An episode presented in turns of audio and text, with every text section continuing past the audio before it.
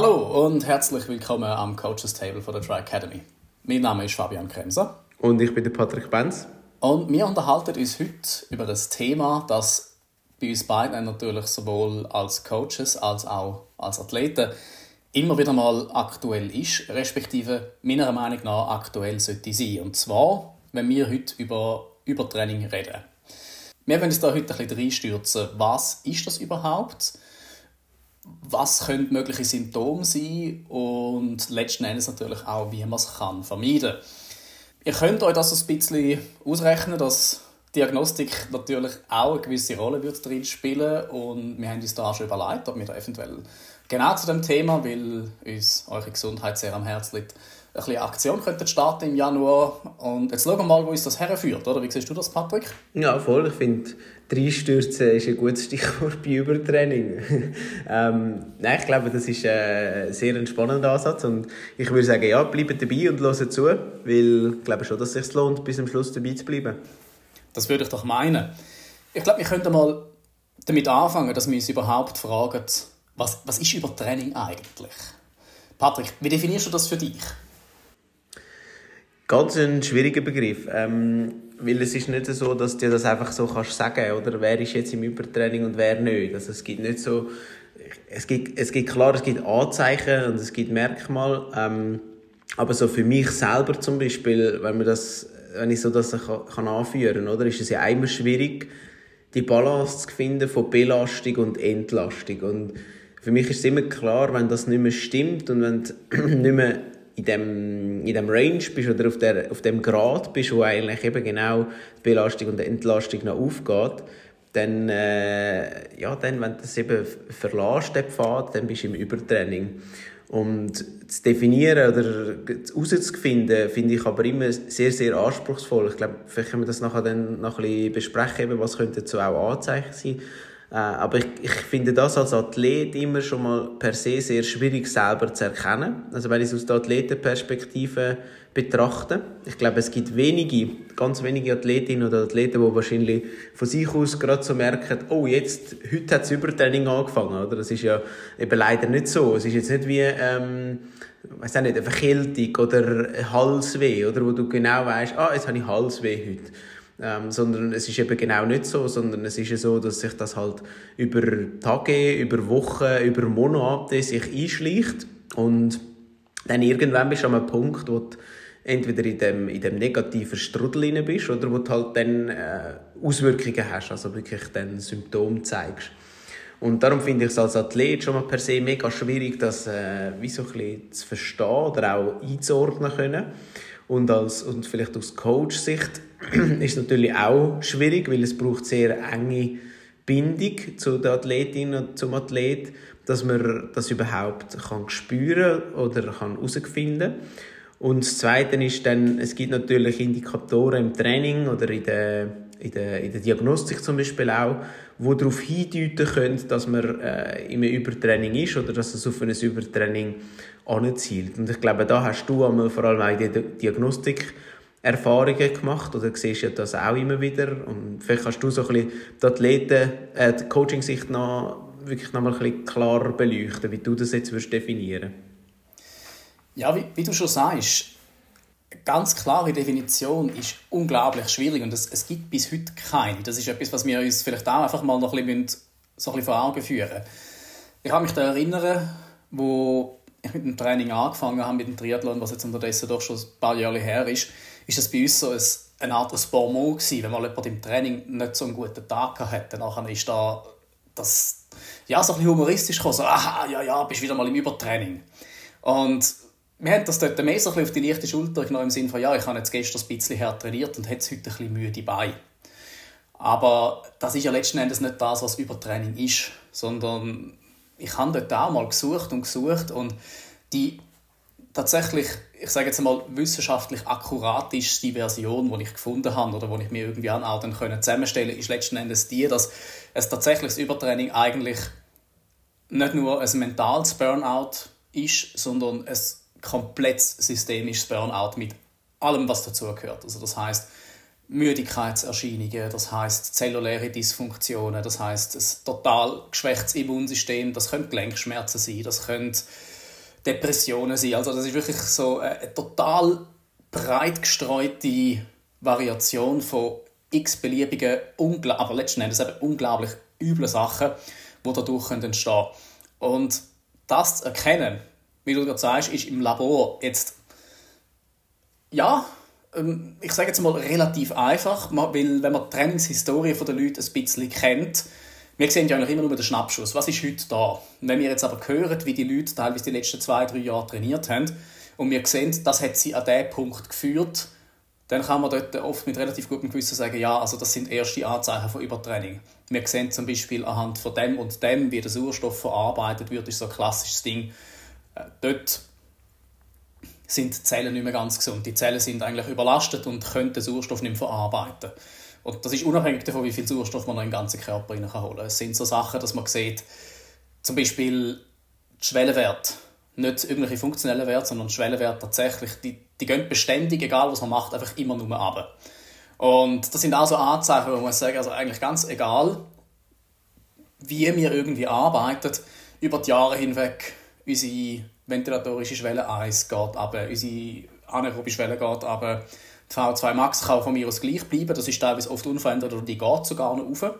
Aber alles andere geht einfach irgendwie nur ab. Fettverbrennung geht ab und so weiter und so fort. Und da weiß man einfach, da ist ein, ein destruktiver Prozess im Gang, wo letzten Endes würde heißen Übertraining. Das Schwierige ist aber, jetzt kommt sofort die menschliche Psyche ins Spiel. Weil, und das ist etwas, was ich für mich einmal so versucht habe zu definieren, respektive das ist auch meine, meine Ansicht, wo ich da an dem Punkt einmal möchte kundtun. Ich glaube ganz, ganz fest, dass Übertraining tatsächlich im Kopf anfängt. Und dass es eigentlich nicht einen Punkt gibt, wo man im Training kann sagen dort hast du zum ersten Mal etwas gemacht, was dann die Lawine in Gang gesetzt hat, sondern es fängt im Kopf an. Und der Grund dafür ist eigentlich meiner Meinung nach immer, dass man einen gewissen Ehrgeiz entwickelt, dass man Ambitionen hat, dass man sich mehr erträumt oder erwünscht. Also oft sind es sehr, sehr positive Emotionen, wo dann aber entweder mit der Zeit einen negativen Effekt aufs Ganze hat, weil es zwanghaft wird, oder man hat tatsächlich auch eine Motivation, die meiner Meinung nach ein bisschen fragwürdig ist. Und dazu kommt mir jetzt gerade ein sehr, sehr präsentes Beispiel in den Sinn, weil auf den sozialen Medien habe ich in der letzten Woche allein zwei, drei Mal Videos einerseits gesehen und andererseits auch zugeschickt bekommen von Leuten, wo junge Leute ein riesen Zeugs drum machen und sagen, ich habe noch nie in meinem Leben mehr als 50 Meter geschwommen, ich kann gar nicht kraulen aber in einem halben Jahr mache ich jetzt einen Ironman. Und einerseits muss ich sagen, ja gut, es gibt immer Ausnahmen, die die Regeln bestätigen. Und das kann gut gehen, es kann auch sein, dass die Leute das machen und dass sie das durchziehen. Aber wir haben gerade das letzte Mal, letzte Woche haben wir darüber geredet, früher ist das, wäre niemand auf die Idee gekommen. Und das ist so das, äh, dann inspirieren sich tatsächlich junge Leute, sind ja meistens junge Leute, an denen und finden, ah, der macht das in acht Monaten, ich, ich muss es in sechs machen, ich muss es in fünf machen. Und dort geht es dann meistens los, weil die Chance, dass man dort gut aufbaut, die ist schon mal sehr, sehr klein. Und die Chance, dass man richtig trainiert, ist noch viel, viel kleiner. Mal abgesehen davon, was man sich halt auch muss überlegen muss. Und damit sind wir jetzt an Beispiel, wo ich denke, das würde dir sehr gut gefallen. Wir reden da nicht davon, dass du möchtest mit Tracking-Schuhen aus dem Decathlon auf den Kronberg wandern. Wir reden nicht mal vom Klettersteig am Sentis. Wir reden vom K2. Und ich sage ganz bewusst K2 und nicht Mount Everest, weil der K2 nach wie vor der Berg ist, wo die meisten Leute einfach nicht raufkommen. Die Todesrate ist dort sehr, sehr hoch. Man begibt sich mit seinem Körper in einen Zustand oder man will seinen Körper etwas aussetzen, wo dermaßen extrem ist, dass man sich das, wenn man es noch nie gemacht hat, einfach nicht kann vorstellen. Weil man rechnet, ja, ich habe jetzt einen Sprint-Triathlon gemacht, das ist gut gegangen, Olympisch ist das Doppelte, ja easy, das geht auch. Dann macht man vielleicht sogar den Olympischen oder stellt sich vor und das geht auch. Und dann geht der 73 auch, ja, das ist ja nur das Doppelte, ist dann ein Ironman. Das kann schon gehen. Sechs Monate lang, ich kann ja bei meiner Benchpress 120, 150 Kilo machen. Also gut, es gibt Leute, für die ist das nichts, aber für mich wäre es jetzt zum Beispiel relativ viel. Man macht derartige Schlüsse, die nichts damit zu tun haben und man überlegt sich nicht, was man dort eigentlich am Körper antut. Und damit sind wir jetzt, um jetzt einmal kurz in ein gemeinsames Hobby von uns oder eine gemeinsame Leidenschaft von uns reinzutauchen, letzten Endes bei der Geschichte vom Alpinismus auch ein bisschen ankommen, weil Übertraining passiert aus dem gleichen Grund, warum Leute auf den Mount Everest steigen Weil sie es können. Das ist der berühmte Satz, wo der Sir George Mallory gefragt wurde, ist in den 1920er ist das, glaube ich, wo sie den bisher immer noch umstrittene Versuch, ob sie jetzt aufgekommen sind oder nicht, am Everest gewagt haben, dort auf der Nordroute. Man hat ihn gefragt, warum, warum wollen sie unbedingt auf den Berg klettern? Warum wollen sie auf den Mount Everest steigen? Und seine Antwort war, ikonisch bis heute, because it's there. Weil er da ist. Und Übertraining fängt meiner Meinung nach genau darum und deswegen da an, weil man es kann. Und das ist das Gefährlichste daran. Die meisten Leute, die bereits erste oder sogar ernsthafte Symptome von Übertraining zeigen, sind immer noch in der Lage, sich körperlich viel, viel, viel, viel weiter zu pushen. Was sie aber bereits merken, und das sind so die Sachen, wenn du sagst, wo daran merke ich, dass ich unter Umständen im Übertraining bin, äh, sie werden beispielsweise immer langsamer. Sie laufen, sie sind vor zwei Jahren ohne weiteres irgendwie fünf Kilometer unter 20 Minuten gelaufen und auf einmal geht das nicht mehr. Und es ist anstrengend und man killt sich fast. Und dann ist der, der Schluss schlicht und einfach, ich muss mehr und ich muss härter trainieren. Es kann ja gar nicht sein, dass ich mit lockerem Training jetzt schneller werde. Weil Herztraining hat mich an den Punkt gebracht, also muss das auch so sein. Also macht man es. Aus dem einfachen Grund, weil man es im Moment noch kann. Und dort fängt für mich das Problem an. Ja, ich glaube, das ist äh, schon mal sehr, sehr gut zusammengefasst. Ich finde, du hast das gut beschrieben. Ich bin auch froh, dass du gesagt hast, unser gemeinsamer Hobby ist Alpinismus und nicht Stand-Up-Paddle. Ähm, sonst hätte es da wieder un un unnötige Erwartungen geschürt, weil wegen dem wird immer wieder schon, jetzt schon transaliert. Einfach, dass wir das noch gesagt haben. Äh, aber Du bist so etwas von selber schuld, das wäre mir jetzt nicht mal in den Sinn Aber hey, jetzt, Nein, ist gut. Ähm, ich, ich, du weißt, ich alles kann gut, alles gut. Alles klar. Ich will nicht in ein Supertraining gehen wegen dem Stand-Up-Paddle. Ähm, weil genau das bringt Ja, mich eigentlich wieder zum, äh, zum Ernsthafspunkt. Oder? Es sind ja eigentlich genau die, die äußeren und die inneren Faktoren, die du auch angesprochen hast. Also zum einen eben das Training an und für sich oder das, äh, das Volumen oder der der Umfang vom Training. Ähm, aber der per se macht ja nicht das Übertraining aus, sondern eben dann nachher der Mindset dazu, oder wirklich die Einstellung, die Haltung, oder? Und das, was du auch äh, schön skizziert hast, eigentlich dann, was alles passiert. Also, dann halt auch die Einstellung vielleicht, ja, jetzt, jetzt muss ich vielleicht, weil ich weniger Zeit habe, muss ich noch früher aufstehen, oder ich muss weniger schlafen, damit ich mehr kann trainieren kann, oder? Was eben genau noch schlimmer ist, weil du tust dann beim Schlaf auch noch an der falschen Stellschraube drehen, anstatt zu sagen, hey, ich müsste vielleicht mehr schlafen, damit es eben besser rauskommt. Oder in der psychischen Belastung hinein. Sagen, wenn ich merke, ich bin in dem Karussell hinein von, ich habe eigentlich volle Motivation, aber ich merke, ja, irgendwie geht etwas nicht auf, dann eben eigentlich einen Schritt zurückzugehen und sich wieder auf die Achtsamkeit zu fokussieren und zu sagen, ja, wie geht es mir wirklich? Was ist wirklich ein gutes Ziel, oder? Und, und ich glaube, das sind eben so ein bisschen die, die Themen, die dann wie nebenan gehen. Auch die Ernährung geht genau das Gleiche rein, oder? Man hat dann vielleicht das Gefühl, ja, vielleicht ist sogar noch, es kommt ein bisschen Übergewicht dazu, oder? Weil, äh, es heißt nicht per se, wenn man mehr macht, nimmt man ab. Das ist einfach immer noch mal wichtig zu sagen, oder? Die, die, die, der Teufelskreis kann genau auch in die andere Richtung hineingehen. Und dann kommt das dazu, oder? Dann denkt man noch, oh, ja, das Gewicht geht auch nicht ab, jetzt ist sie noch weniger. Äh, Dass das ein Teufelskreis ist, ist eben für viele nicht so ganz klar. Und aus dem herauszufinden, ist etwas extrem Schwieriges. Und, und ich finde dann eben auch immer noch, die Ursachen sind so vielfältig. Also eben, dass man vielleicht einmal ein bisschen müder ist, äh, ein bisschen schlechter schlaft. Ja, ich habe mal, ja, ist ein bisschen, ich weiß Depression ist vielleicht falsch gesagt, oder? Es geht ja nur, sind vielleicht Ängste oder so, die aufkommen. Aber das nachher können einzuordnen und auf ein Übertraining können zurückzuführen, das ist als, als Person oder als Athlet ähm, sehr, sehr schwierig, oder? Und dann das quasi können einzuordnen.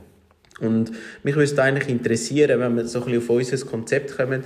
Wir, haben, wir sagen, wir haben ein extremes individuelles Umfeld oder uns ist die individuelle Zusammenarbeit sehr wichtig im Coaching.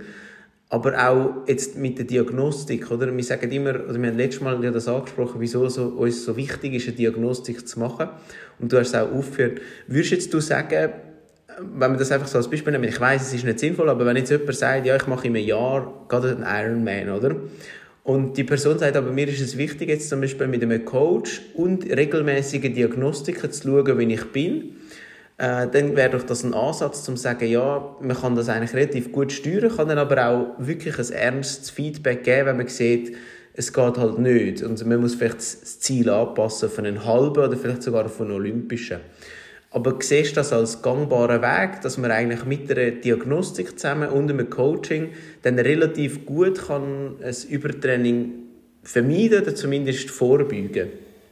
Das ist auch einmal mehr nicht ganz einfach pauschal zu beantworten. Weil was natürlich dort immer noch letzten Endes das Zügel an der Waage ist, ist, wie man mit so einem Trainingsplan oder einem Coaching dann am Schluss umgeht. Ganz allgemein denke ich definitiv ja. Und es ist auch schon vorgekommen, dass man Athletinnen und Athleten, die bei uns im Labor waren, gesagt haben, lass, wenn, wenn du jetzt unbedingt in einem halben Jahr an dem Ironman möchtest starten es ist schlicht und einfach so, dass das muss man sich bewusst sein. Die, die das wollen, die, das, die sich dazu entschlossen haben, die werden das so oder so machen. Und dann kann man vielleicht sagen, schau, dann versucht man dort den Schaden zu minimieren, aber ich kann also tatsächlich auch schon Leute müssen sagen, so leid es mir tut, ich, ich bin ehrlich mit dir, weil es hilft nichts, wenn man da etwas schön redet, aber du hast auf einer Langdistanz im Augenblick einfach noch nichts zu suchen. Dein Körper ist nicht auf das ausgelegt, es fehlt an so vielen Ecken und Enden, dass wenn du das jetzt machst, ruinierst du dir unter Umständen deine Zukunft nachhaltig. Und das sind natürlich sehr harte Worte, wenn man das muss Leute sagen. Ich finde aber gleichzeitig auch, dass das meine Verantwortung ist als Diagnostiker, dass es nicht nur darum geht, den Leuten die Daten zu liefern, die sie gerne hätten, sondern es ist ja so, wir haben ja dort sehr, sehr hochsensible medizinische, präzise Messgeräte. Und klar, es gibt immer die Ausnahmen, die die Regeln bestätigen. Das kann auch dort mal vorkommen, dass man eine Fehlmessung macht, wenn das Gerät nicht richtig kalibriert ist und so weiter und so fort. Das kann es geben. Das ist aber eher selten der Fall. Das heißt, in den allermeisten Fällen, und ich meine wirklich 99,9% von allen Fällen, die wir die Geräte verwenden, messen die das, was sie sollen. Und die Aussagen sind völlig neutral. Das Gerät wertet nicht, bist du gut fit, bist du schlecht fit, bist du gesund oder nicht. Die, die zeigen nur auf, das sagen deine Werte. Und das ist ja das, was im Körper passiert. Die Fragen, die wir immer wieder haben, sind, kann das nicht auch sein, weil ich jetzt irgendwie heute Morgen zu viel Kaffee getrunken habe oder weil ich nervös bin oder weil ich, ich weiß nicht, gestern Abend falsch gegessen habe. Dann muss man immer als erstes mal fragen, ja, du hast gewusst, du kommst heute in eine Diagnostik, warum würdest du am Abend vorher dich auf eine Art und Weise verhalten, dass der Test negativ beeinflusst? Das ist mal das eine. Auf der anderen Seite muss man dann aber auch sagen, die Möglichkeit besteht schon, ist aber so klein oder fällt dermaßen wenig ins Gewicht, dass man ganz einfach sagen, nein, es ist leider, leider, leider relativ objektiv. Und wenn die Daten zeigen, eine Langdistanz wäre jetzt schlicht und einfach kontraproduktiv, dann sehe ich das persönlich als meine Verpflichtung und auch meine moralische Verantwortung, dort halt entsprechend auch Klartext zu reden und den Kundinnen und Kunden dann zu sagen, es tut mir leid, nein, aber ich würde das jetzt effektiv nicht machen. Wenn sie dann sagen, los, gut, dann gehe ich halt zu jemandem, der mir das sagt, was ich hören will, dann ist das ihre Entscheidung. Wenn man dann aber anfängt, miteinander zu arbeiten und unter Umständen tatsächlich halt auch bei dieser Begleitung, die man Coaching hat, das Wissen zu vermitteln oder die Skills zu vermitteln, die vielleicht notwendig sind, um das zu entwickeln, kommt dann, und das ist meine persönliche Erfahrung auch aus den letzten 16 Jahren, sehr, sehr schnell die Einsicht eigentlich schon, dass man dann sieht, aha, ja mal, also das, das wäre jetzt vielleicht tatsächlich too much gewesen. Aber eben, es, es ist unglaublich schwierig, dort ganz, ganz klar zu sagen, los, wenn du das und das machst, kommst du in das Übertraining. Weil das weiß man nach dem ersten Test noch nicht. Man weiß es nach dem zweiten Test. Da sieht man sehr, sehr schnell, was könnte man ändern. Und wir haben ja halt dort wieder das, das riesengroße Thema, oder? Wie du gesagt hast, man will trainieren, man will das Maximum aus sich rausholen, man, will dort, man, hat, man ist ehrgeizig und so weiter. Für viele ist dann halt einfach auch ganz, ganz klar so, dass Training schlicht und einfach Schwimmen, Velofahren und Laufen ist. Alles andere ist kein Training. Also das ist dann zu viel Overload.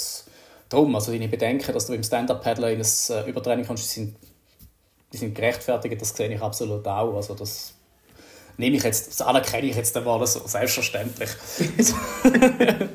Vor allem im, im Men ich würde im mentalen Bereich würde ich in ein äh, Trainings-Überload äh, äh, total Ja, das, das kann natürlich sein, vor allem gerade jetzt nachdem du am Freitag definitiv beim letzten Mal, wo wir miteinander sind schwimmen, auch dort äh, auf das Mal an mir vorbeizogen bist, wäre das jetzt wahrscheinlich der Punkt, wo ich wieder vorne wäre. Und das ist natürlich nicht gut.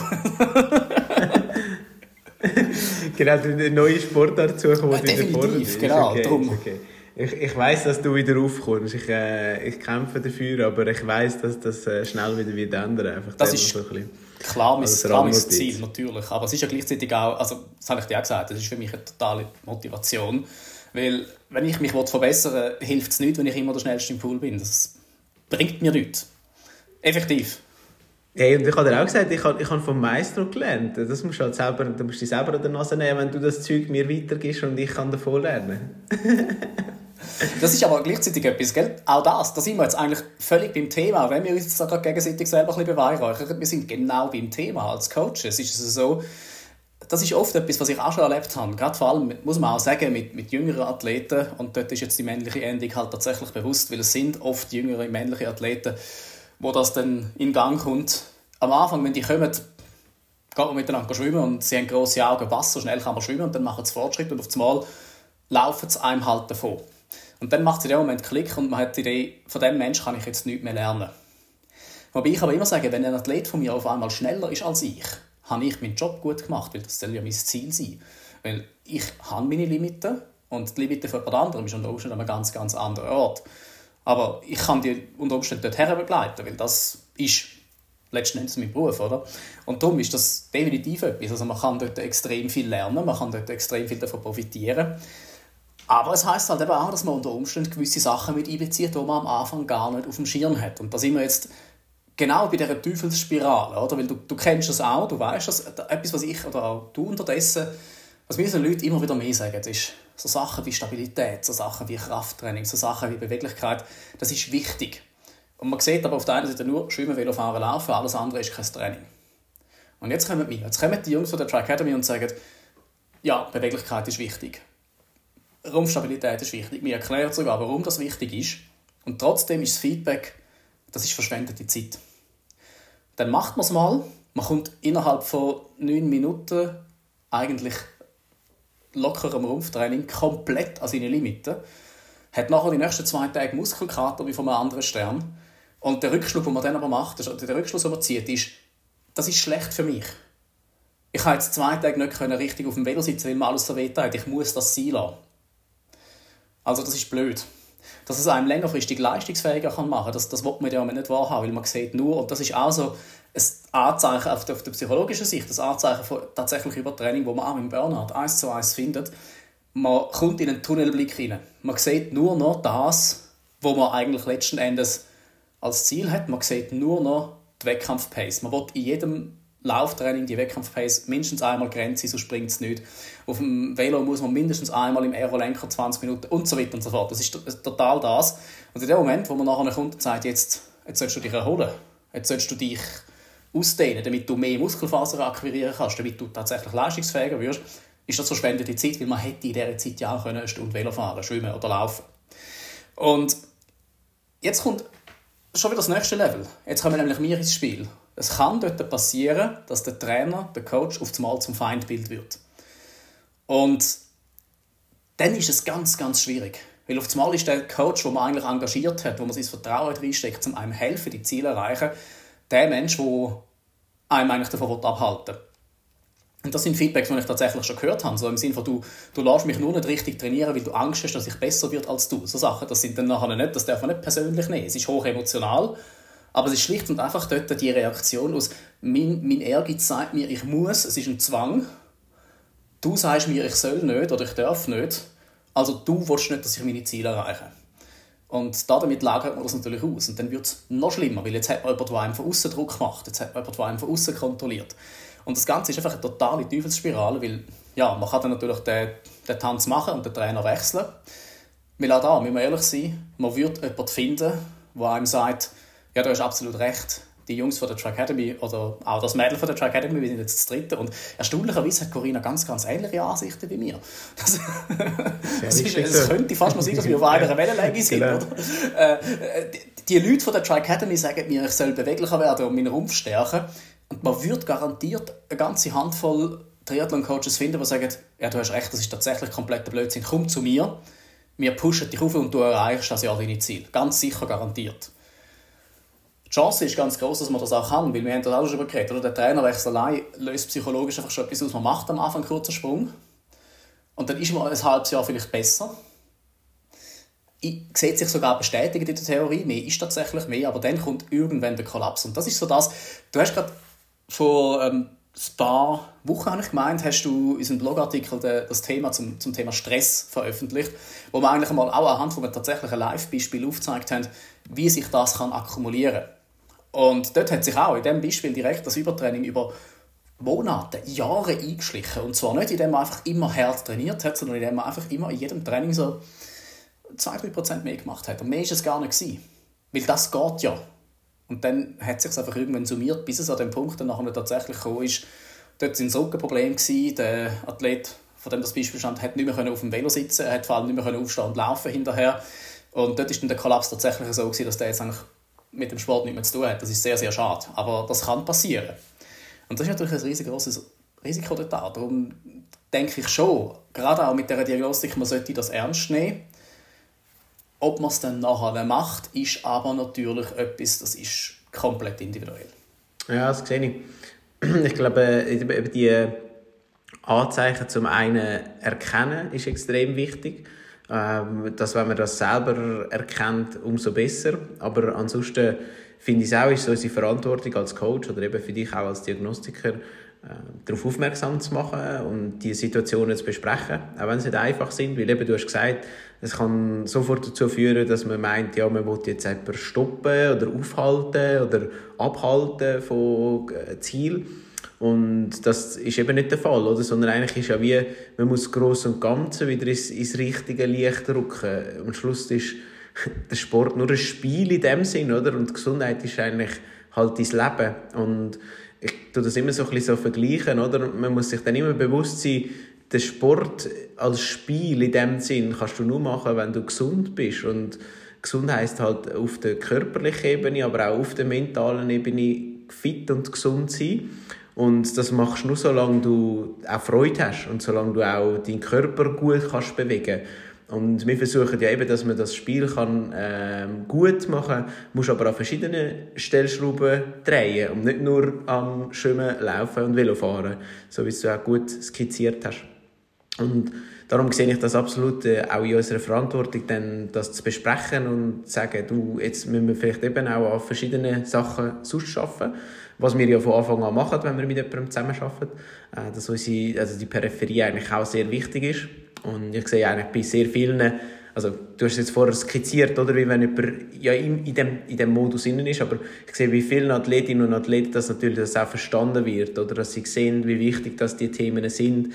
Und auch gut an diesen Sachen arbeiten. Also das ist wirklich auch bei vielen angekommen. Ähm, und eben bei denen, wo es nicht angekommen ist, dann ist gut, dass es jetzt dir zugelassen haben. dann hoffen wir, dass wir dort noch ein bisschen äh, Schippen drauflegen können.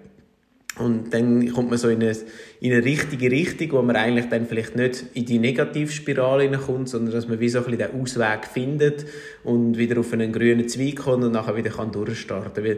Das ist ja auch das Schöne, oder? Im Idealfall ist es jetzt nicht so, dass wenn man in ein Übertraining hineinläuft, dass das einem nachher muss nachhaltig schädigen über x Jahre, oder? Sondern im besten Fall, wenn man dann die richtigen Stellschrauben anpasst, dann ist das nachher okay. Also dann muss man nicht, dann muss, hat man nicht irgendeine Einschränkung oder so, oder? Das ist nicht wie eine Verletzung, wo man dann vielleicht nachhaltig geschädigt ist. Äh, und, und das ist ja auch Schöne daran, also wenn man wirklich sofort auch etwas macht, wenn man denkt, mal, da kann man etwas machen, dann kommt das auch gut. Also es ist ja auch das Schöne zu sehen, in dem dass man eigentlich dann wirklich kann daran arbeiten kann.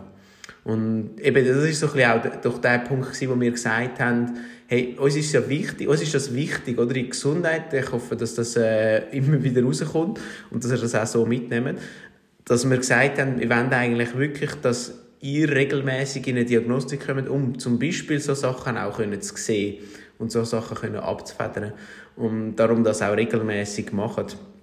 Und darum haben wir auch gesagt, würden wir gerne etwas machen, wo, wo die Leute dann auch unterstützt in diese Richtung. Ja, auf jeden Fall. Du hast jetzt noch zwei Sachen erwähnt, die ich da nochmal gerne möchte unterstreichen. Und das eine ist mal genau das Thema, oder? Der Sport ist Spiel. Mein ehemaliger Trainer hat mir damals einen, einen sehr, sehr guten Satz mit auf den Weg gegeben. Und der ist schlicht und einfach der folgende: Ironman spielt man nicht. Und jetzt kann man das auf zwei Arten verstehen. Man kann jetzt zum einen dass er so versteht, dass man alles, was mit dem Sport zu tun hat, ernst muss nehmen. So ernst, dass es verbissen wird. Oder man versteht es so, wie es gemeint war, und das darf ich jetzt in dem Moment sagen, weil er hat das anschliessend auch erklärt. Oder man versteht das so, dass man sagt, Schau, du begibst dich, kommen wir auf das Beispiel zurück, mit dem Körper in die Todeszone.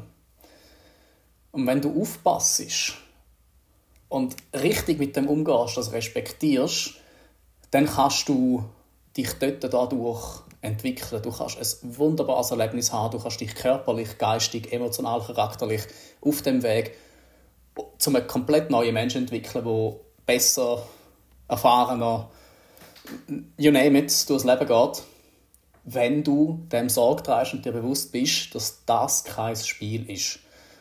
Was nicht heißt, dass man es nicht mit einer gewissen Leichtigkeit angeht. Das sind dann so die Sachen, die halt einfach wirklich wichtig ist. Und dazu ist jetzt Punkt Nummer zwei, die Gesundheit sehr wichtig. Weil, wie du auch gesagt hast, Gesundheit ist ja nicht einfach nur, man ist nicht krank. Aber es wird halt oft so gewertet. Training ist es dann, wenn die Muskeln brennen.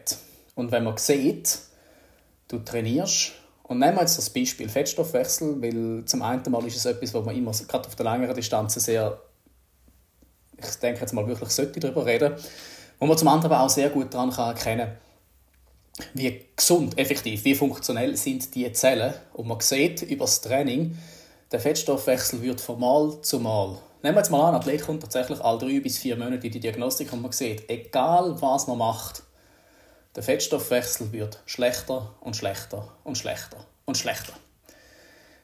Dann kann man sagen, es ist eigentlich völlig egal, ob du gut schlafst, ob du deiner Meinung nach dich gut ernährst, ob du keine Symptome hast.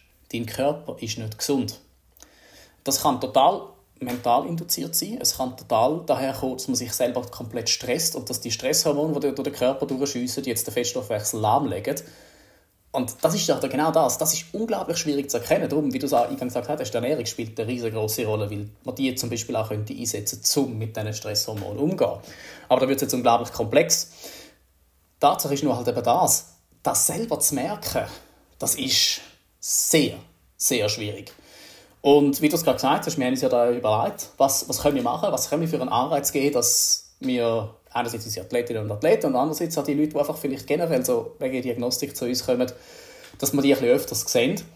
Da haben wir uns mal überlegt, wir könnten doch einfach jetzt mal für den Rest vom Januar, das sind noch zwei oder drei Wochen, sagen, jede, jeder, der jetzt eine Diagnostik bucht, bekommt einfach einen ziemlich grossen Rabatt über. Genau, wir haben gesagt, ihr kommt 25% über. Ähm, dass wir sagen, kommt wirklich vorbei, uns ist das wichtig. Uns ist nicht äh, der monetäre Ansatz wichtig, sondern uns ist eure Gesundheit wichtig. Und ähm, darum ist das, äh, ja, das, das um das Januarloch überbrücken äh, von euch, wo es hoffentlich gar nicht erst gibt, äh, kommt ihr vorbei und äh, geben euch 25% auf eure Diagnostik. Genau. Ich glaube, wir machen das doch ganz einfach so, dass wir dort noch einen Code können veröffentlichen, der bei der Anmeldung könnt eingehen dann wissen wir, gerade zum einen Mal, ihr, ihr habt bis dahin gelost im Podcast, das ist sehr schön, oder ihr habt zumindest einen Instagram-Post geliked, weil dort werden wir das ja veröffentlichen, glaube ich. Wie, wie auch immer, es freut uns, wenn ihr dann nachher buchen und kommt. Und dann schauen wir, wie es euch geht. Und das ist, denke ich, das, was wir vielleicht einfach da ein bisschen mit auf den Weg geben was wir eben halt auch sehen wir kennen ja beide Seiten von dieser Medaille. Wir, kennen, wir haben auf der einen Seite Athletinnen und Athleten, wo wirklich fast schon dogmatisch unsere Inputs und unsere Trainingspläne befolgen. So sehr, dass wir teilweise auch sagen müssen, hey, nimm es mal ein bisschen locker. Es ist völlig in Ordnung, wenn du mal am Sonntag einfach eine Stunde gehst, wandern oder mit dem Mountainbike gehst fahren. Es muss nicht alles auf die Sekunde taktet sein. Und auf der anderen Seite haben wir welche, die auch dort wirklich Mühe haben, sich da drin einzuschicken, weil es einfach genau ein bisschen wegen dem gegen das geht, dass sie das Gefühl haben, sie müssen mehr machen, sie müssen intensiver trainieren und das kann doch nicht sein, dass ich mit lockerem Training schneller werde und so weiter und so fort. Wir kennen beide Seiten. Und dort wäre es mir in dem Moment halt einfach wichtig, das nochmal zu unterstreichen, diejenigen, die sich einfach auch an die Daten und das halten, haben wir in den letzten Jahren einen unglaublichen Anstieg an Topleistungen gesehen und vor allem auch an Leute, die wirklich nachhaltig besser und gesünder sind. Und das ist schlicht und einfach etwas, was ich aus dem immer wieder jedes einzelne Mal mitnehme. Die Zahlen lügen nicht. Die sind da, die, sind, die werten nicht, aber sie lügen auch nicht. Sie sind objektiv und wenn man sie berücksichtigt, könnte sie tatsächlich die Wegbereitung sein dazu, dass man halt eben seine Ziele erreicht. Und leider, leider, leider ist die Antwort auf all die Fragen, wie erreiche ich meine Ziele, in den aller, aller, aller, aller seltensten Fällen mehr Training oder härteres Training.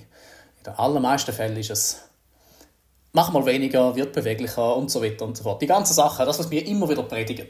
Aber wir machen das ja nicht einfach nur, weil es Spaß macht, sondern schlicht und einfach auch, ja, weil wir auch sehen, was es bringt. Das ist so. Ich glaube, Patrick, du hast jetzt gerade auch äh, die Erfahrung gemacht, dass Core-Training nicht unbedingt mit Spaß verbunden ist, oder? Oder wie war das? Gewesen? Das Core-Training, ja. ja. Du hast so eine Challenge da geschickt. Ähm, und das waren fünf Übungen, jeweils 50 Sekunden Belastung, 10 Sekunden Pause. Und das hätte man 15 Minuten lang machen ähm, Aber eben, wenn es halt ich, ich mache auch Core-Training, also die, die bisschen auf Insta folgen, sehen, dass ich eigentlich relativ aktiv bin im, im Kraftbereich und ich eigentlich immer wieder etwas mache und relativ zielgerichtet, dreimal in der Woche. Aber halt eben, wenn du es dann sehr spezifisch machst, wie jetzt so ein Apps-Training, also es ist jetzt nur um Bauchmuskulatur gegangen, habe auch ich Zegel gestrichen nach, äh, nach der Hälfte. Also es ist wirklich so, dass du sagst, ja, wenn du es halt nicht zielgerichtet machst, dann ähm, hast du vergessen. Und dann willst, kannst du ja die Challenge noch ausrufen, entweder für den Januar, Februar oder sonst äh, einfach so. Ich finde es ja, schon etwas Cooles mal zum wieder machen. Und es zeigt halt eben auch mal wieder auf, dass man im Core-Bereich eigentlich nie zu viel machen, oder? Und auch wenn du regelmäßig dran bist, ja, das musst du so gut stärken. Äh, Rumpf ist Trumpf, heisst nicht umsonst. Das ist wirklich so. Genau, genau. Das hat natürlich da vielleicht auch für unsere Zuhörerinnen und Zuhörer eine leichte Geschichte gehabt. Dass ich bin nicht einfach so auf die Idee gekommen, ich könnte jetzt mal dem Patrick etwas antun. Natürlich habe ich nach dem Freitagmorgen leichte Rachegelüste gehabt, aber das ist nur natürlich... Nein, sag ich. Natürlich nicht, absolut nicht. Ich, das, ich, weil sonst hätte ich Ihnen das geschickt, was ich noch schneller machen könnte. Das wäre kontraproduktiv Stand-up-Paddle Challenge, ja, ja, ist gut. Genau, das, das, das machen wir dann im Sommer. Aber gut, dass du es erwähnst, ich habe mir so geschrieben. Ich habe eine Schwester, wo seit sie 6 ist, klassisches Ballett tanzt. Und sie schickt mir immer wieder so Ideen von wegen Core-Training. Fabian, schau mal, kannst du das? Die Antwort ist in den meisten Fällen nein, ich kann es nicht. Weil es schlicht und einfach ein Rumpftraining ist, das auf der funktionellen Ebene ist, wo für mich so anspruchsvoll ist, dass ich schon allein von meiner Beweglichkeit her einfach an meine Limiten stoße. Und das möchte ich da mal noch kurz sagen. Ich glaube, für einen Triathlet bin ich nicht ganz unbeweglich. Ich habe aber dort teilweise keine Chance von der Bewegungsrange. Jetzt hat sie mir äh, je nach dem Neujahr zwei, drei neue Sachen geschickt. Die eine die habe ich der Corinna weitergeleitet. Corinna hat die durchgezogen und gesagt, hey, das ist mega cool. Ich habe es am nächsten Tag probiert und bin grauenhaft an meine Grenze gestoßen. Ich konnte es durchziehen, ich habe nur bei einer Übung ein bisschen beschissen und habe das dann dir weitergeleitet. Das hat uns jetzt auf die Idee gebracht. Wir haben das ja jetzt bereits auf den sozialen Medien auch schon gesagt. Wir haben im Dezember, vor dem Dezember, zu einer speziellen Challenge im Pool aufgerufen, wo wir unseren Weihnachtskalender veröffentlicht haben, wo ihr auch noch gehört, wer jetzt da in der Verlosung die beiden Gutscheine gewonnen haben. Das werden wir auf den sozialen Medien bekannt geben. Und wir haben uns überlegt, ja, haben ihr dann Lust auf eine neue Challenge? Und das könnten wir jetzt an. Es würde so laufen, dass Corinna und ich werden das Programm ausarbeiten. Und das werden wir euch vorstellen und wir werden das dann wahrscheinlich im Februar so machen, dass wir euch dort zu einer Challenge aufrufen. Wer schafft das und wie schafft das? Und selbstverständlich werden wir auch dort wieder irgendeinen kleinen Gewinn verlosen.